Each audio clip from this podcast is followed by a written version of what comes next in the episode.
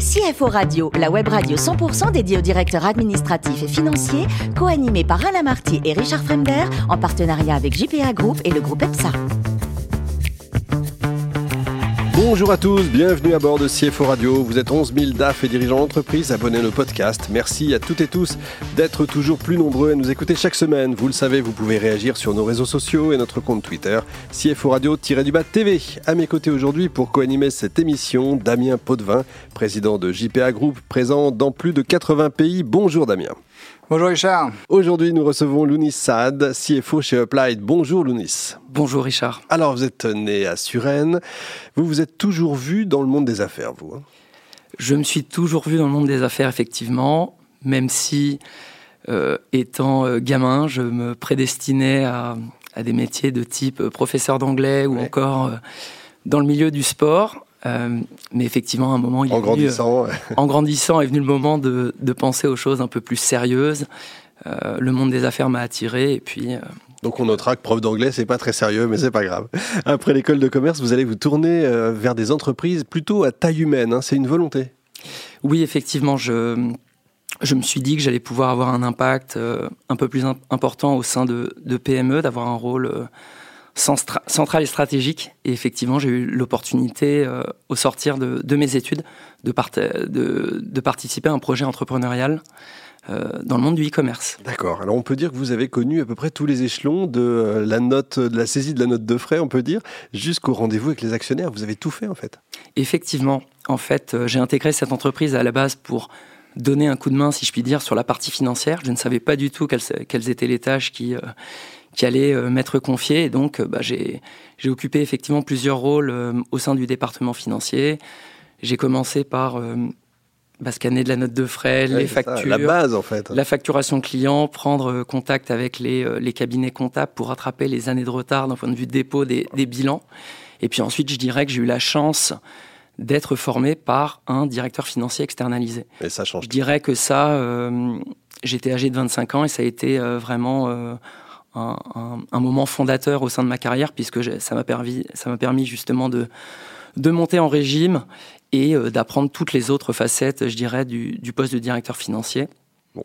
Et de, com euh, de Comfy à, à, CFO, euh, y compris même en, en timeshare, d'après ce que j'ai compris, pour un groupe, vous avez fait de l'international tout le temps, tout le temps, en fait? Oui, effectivement, ça a été quelque chose de central au sein de ma carrière. L'aventure entrepreneuriale par laquelle j'ai démarré, effectivement, on était déjà sur un périmètre international et j'ai eu la chance par la suite de travailler euh, euh, chez notre acquéreur mhm. qui était euh, coté en bourse marché libre à Paris. Donc effectivement, j'ai pu monter sur des sujets de communication financière et puis j'ai pu continuer à, à travailler sur bah, sur des filiales, monter des filiales en, en France également et, et à l'étranger. Ça prouve que l'acquéreur vous aimait bien. Alors Apply, qu'est-ce que c'est? Apply, c'est une entreprise du groupe Geodis euh, c'est une filiale du, majoritaire du groupe euh, Géodis et en fait elle est, elle SNCF est née, donc. Hein. Et effectivement, euh, du groupe SNCF par, par extension, si on remonte un petit peu. Euh, Apply, c'est né d'un projet entrepreneurial au sein de Geodis de monter un produit pour rendre l'information de transport accessible aux acteurs du transport. et effectivement, le groupe Geodis a décidé de souscrire à, à ce projet et en être pour en être aujourd'hui l'actionnaire majoritaire, comme, comme, je le disais auparavant. Et l'activité en tant que telle, c'est, euh, elle se décompose en, en, deux produits. Le premier produit, je dirais le plus mature, euh, c'est un produit de benchmark. Il permet euh, à si, si, je devais grossir euh, le mhm. trait, il permet aux expéditeurs de transport de se renseigner sur toutes les modalités de transport, sur des prix de transport, euh, avec une origine, une destination. Euh, je dirais que dans un contexte, en plus de, avec une forte volatilité des prix, un contexte euh, politique également très instable, il y a, il y a une demande qui...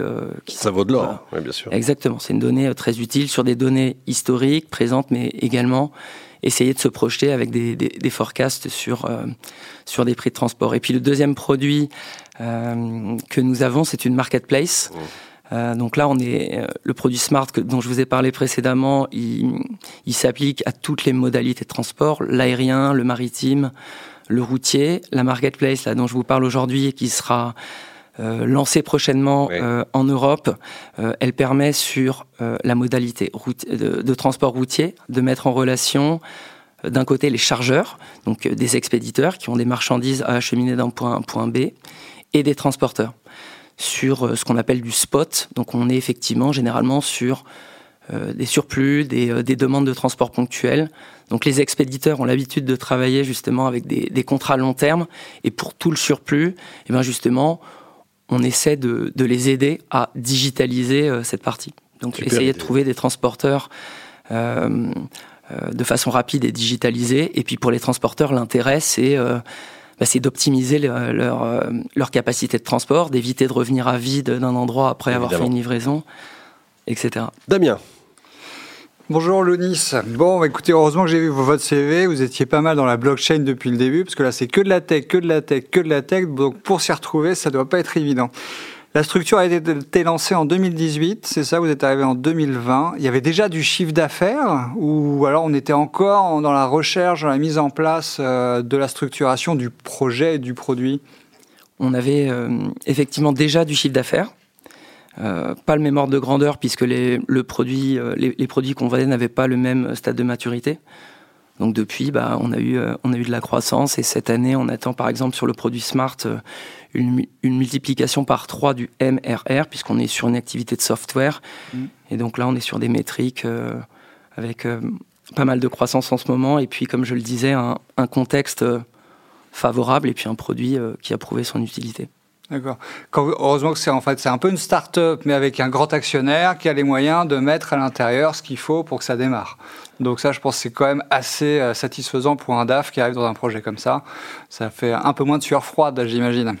Oui, après, je dirais qu'effectivement, d'un point de vue financement, on a euh, on a cette relation euh, privilégiée avec avec notre actionnaire qui bah, qui finance de manière majoritaire l'activité de, de Play.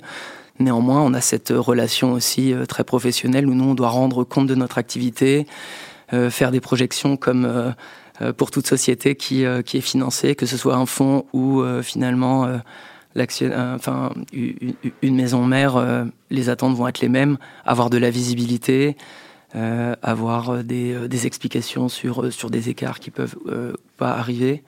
Effectivement, on a, on a cette relation qui est, qui est similaire, je dirais. Vous gérez de la data, en fait, essentiellement euh, là, si on repasse sur le, sur le produit, effectivement, si on repasse sur le produit Smart, on gère énormément de data.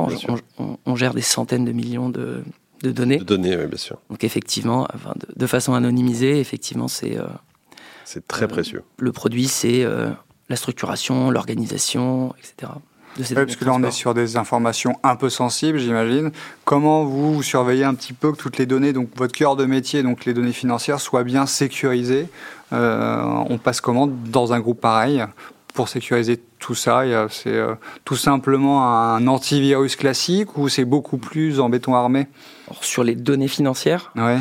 Effectivement, euh, je dirais que comme, tout, comme dans tout service financier, on a, on a mis en place toutes les sécurités avec le, les contrôles d'accès, euh, les limitations euh, pour les utilisateurs, les administrateurs. Mais euh, je dirais qu'on a ajouté en plus de ça, grâce à, à l'apport du groupe, euh, enfin on est, on est monté en régime. Effectivement, j'ai travaillé sur pour pas mal d'entreprises et principalement des PME. Euh, parfois des, des, des, boîtes indépendantes, parfois des boîtes qui faisaient partie de groupes. Et je dirais que l'apport d'un groupe euh, il est utile puisque là, on, on, on travaille sur de l'anticorruption, on travaille également sur du contrôle interne, donc on travaille sur de la RSE. Enfin, là, je, je, déborde, mais ce que je veux mmh. dire, c'est que on est sensibilisé euh, en tant que DAF, mais on est aussi sensibilisé par rapport au groupe euh, qui, euh, qui gère des données effectivement sensibles. Heureusement que vous étiez sur ces secteurs avant, hein. sinon vous auriez pu vous arracher un petit peu les cheveux. Euh, quand vous êtes arrivé, il y avait beaucoup d'immobilisation incorporelle. Tout le développement est passé au bilan ou plutôt en charge? C'est une très bonne question comptable. Ouais. Euh, On est chez CFO hein, quand même. Oui, certes. Vrai.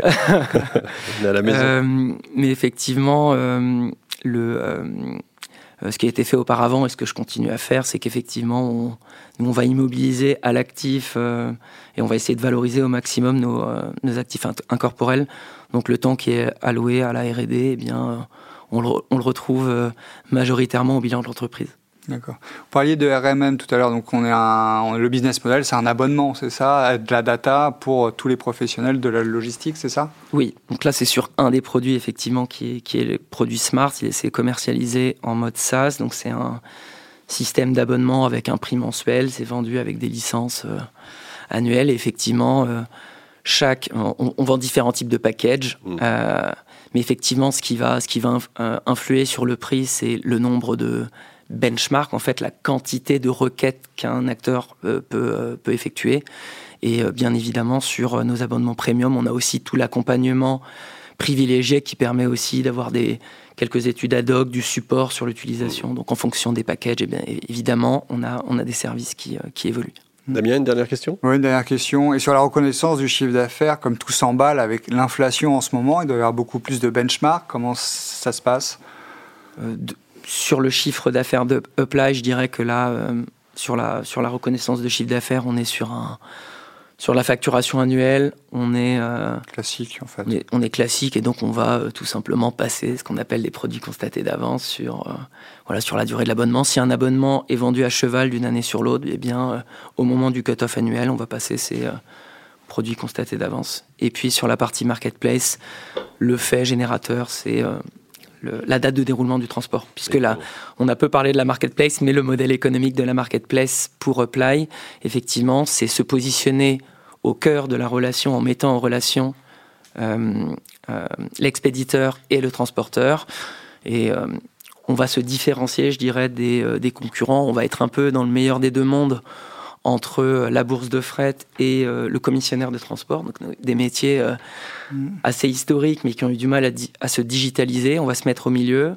Ils vont pouvoir se mettre d'accord sur le prix et visualiser le prix. Donc il va y avoir de la transparence et nous on va adosser tout simplement une commission qui sera visible pour, euh, pour l'expéditeur. C'est sympa d'être venu nous en parler. On est parmi les premiers en fait à, apprendre l'existence de ça. Le euh, le plus beau métier du monde, c'est quoi alors finalement? C'est CFO ou prof d'anglais Même si on a compris que c'était pas très sérieux? Ouais, désolé. Je plaisante bien sûr. Alors je m'excuse auprès de tous les profs d'anglais parce que je trouve c'est le moment parce que je trouve quand même que c'est le métier qui, qui, est le plus fantastique. Je pense que non, plus sérieusement, la transmission, je pense que c'est quelque chose qui est, qui est très important. Donc c'est pour ça que c'est un métier que je valorise beaucoup. Euh, le métier de professeur au sens large. Et puis je le, je, je, le, je le transpose aussi dans, en, tant que directeur financier. Voilà, une des, je dirais qu'une des facettes euh, que je préfère au sein de mon travail, c'est effectivement la partie management, le fait de recruter, le fait de faire évoluer les talents, le, faire le, le fait d'apprendre également euh, à leur contact. Bon, pour finir côté voyage, pendant, enfin après votre période de, de timeshare dont on a parlé tout à l'heure, on comprend que vous ayez eu envie de faire un break. Finalement, vous êtes parti en Colombie, c'est ça? Absolument. Un voyage en solitaire Tout à fait. Ben, c'est un peu. Euh, vous aimez le risque, vous, non? Ouais, je pense que je. Je, en tant que CFO, on, doit être capable de prendre des risques euh, si, si, on, si on les mesure, je dirais. Risques calculés, effectivement. Voilà, des risques calculés. Donc, euh, sur les conseils d'un ami d'origine colombienne, je me suis rendu en Colombie, effectivement. Super euh, pays, super paysage. Un très beau pays, un pays euh, très riche euh, à plusieurs égards, que ce soit au niveau de, de sa culture, de sa faune, de sa flore, de son climat. C'est un pays qui est, qui est très surprenant. Un pays qui, est, qui a été touché aussi par... voilà, enfin, qui, qui, a connu des années, qui a, qui a connu des, des années sombres aussi. Donc ça a été très riche bon, j'imagine. C'est un pays que je conseillerais. Merci beaucoup, Lounis. Merci également à vous, Damien, bien sûr. Fin de ce numéro de CFO Radio. Retrouvez toute notre actualité sur nos comptes Twitter et LinkedIn. On se donne rendez-vous mercredi prochain, 14h précise, avec un nouvel invité. L'invité de la semaine de CFO Radio, une production B2B Radio.tv en partenariat avec JPA Group et le groupe EPSA.